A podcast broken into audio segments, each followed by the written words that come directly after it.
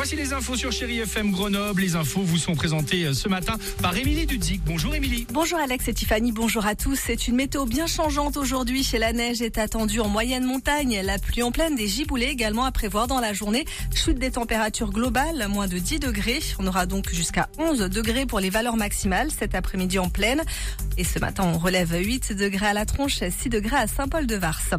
Les salariés de GoSport sont suspendus à la décision du tribunal de commerce de Grenoble. La justice va se prononcer demain sur un délai supplémentaire demandé par l'actuel propriétaire, le groupe Michel Oyon, qui a proposé un plan de continuation. L'enseigne a pourtant été placée en redressement judiciaire en janvier dernier. Et parmi les 18 propositions de rachat, deux sortent du lot, celle du britannique Frasers Group et celle d'Intersport. On revient ce matin sur euh, le conseil municipal tendu hier à Grenoble. Manifestation des opposants à la hausse de la taxe foncière. L'augmentation de 25% a bien été entérinée. Le maire promet qu'elle va servir à créer un bouclier social et climatique. Le début de la séance a également été mouvementé avec une manifestation des salariés du bailleur social Grenoble Habitat. Ils ont protesté contre le rachat de leur structure par une filiale de la Caisse des dépôts et des consignations. Autre point acté hier en conseil municipal, la gestion du restaurant Le 5. C'est l'établissement accolé au musée de Grenoble. Les élus de l'opposition comme Céline Senatiempo ont dénoncé le manque de transparence sur les conditions de cette reprise. En effet, la majorité a cédé sa gestion à l'association MixLab dans laquelle siège notamment Pascal Auclair, le créateur de l'association Fusée, celle qui avait été impliquée dans le procès d'Éric Piolle pour favoritisme. Dans le reste de l'actualité, la contestation sociale se poursuit contre la réforme des retraites. Il y aura demain une huitième grande journée de manifestation.